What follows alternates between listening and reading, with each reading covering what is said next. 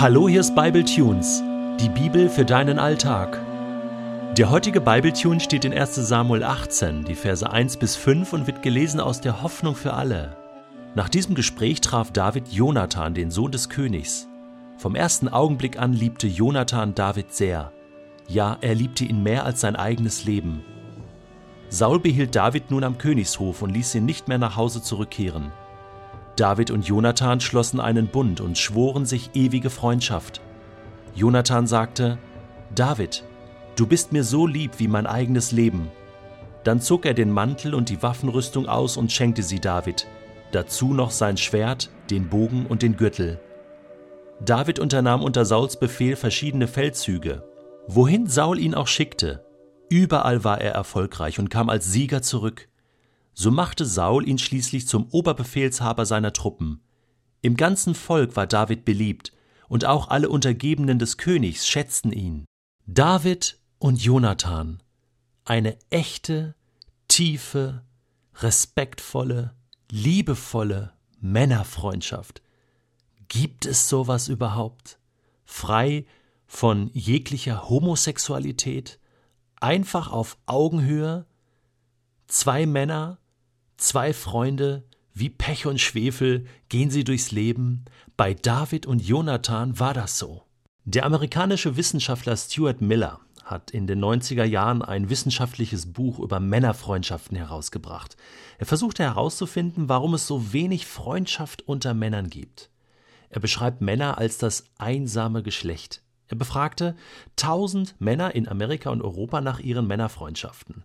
Und dabei haben 90 Prozent angegeben, ja, ja, ich habe einen Freund, einen männlichen Freund.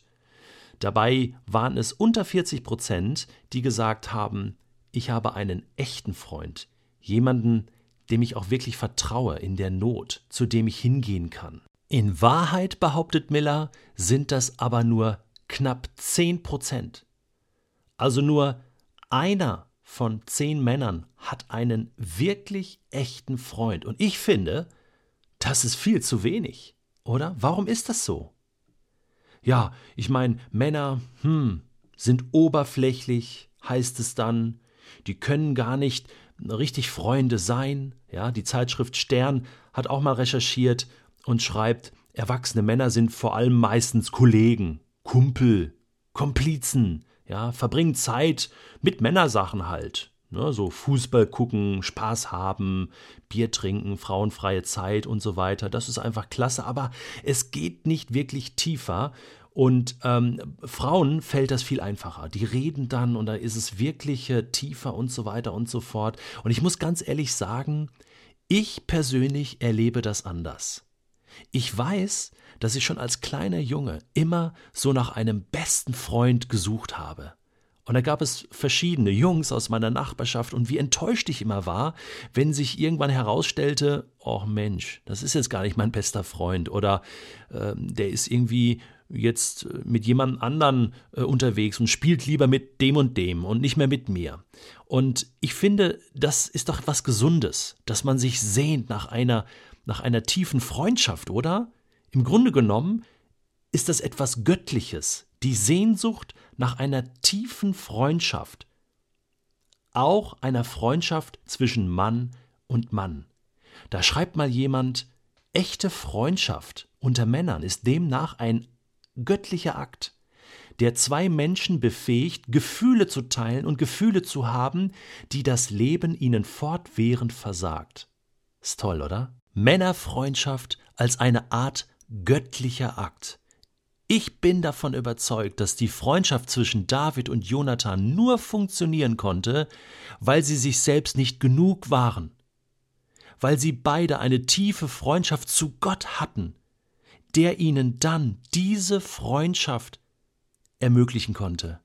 So ist man dann auch bewahrt vor Enttäuschung.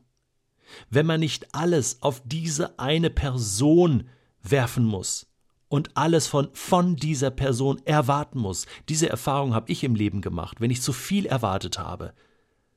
Das konnte der andere gar nicht erfüllen. Das kann nur einer, nämlich Gott. Das ist wichtig für alle Freundschaften, auch für jede Partnerschaft in der Ehe sowieso. Da brauchen wir Gott als unseren gemeinsamen Freund, meine Frau und ich. Sonst würde unsere Freundschaft, unsere Partnerschaft nicht funktionieren. Aber so kann sie funktionieren.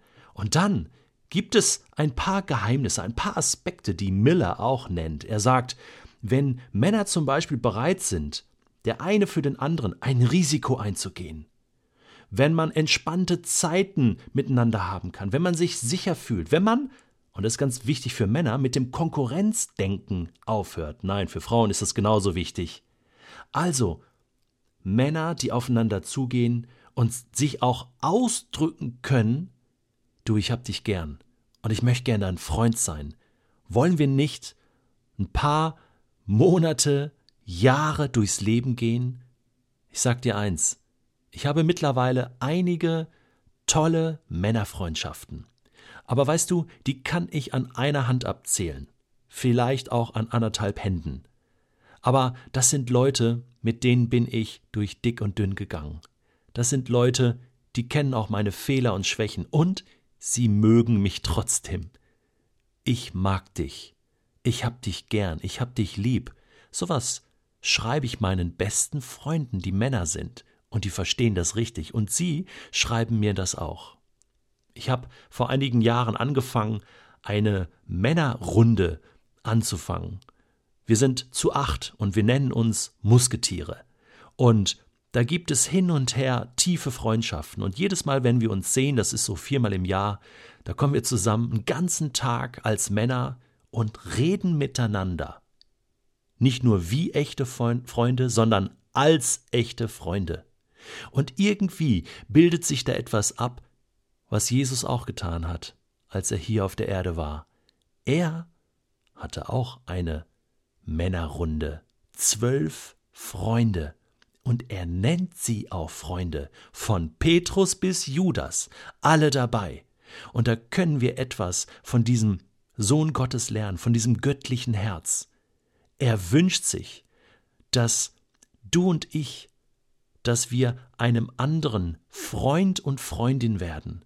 Er wünscht sich diese tiefe Form von Gemeinschaft für uns, so wie bei David und Jonathan.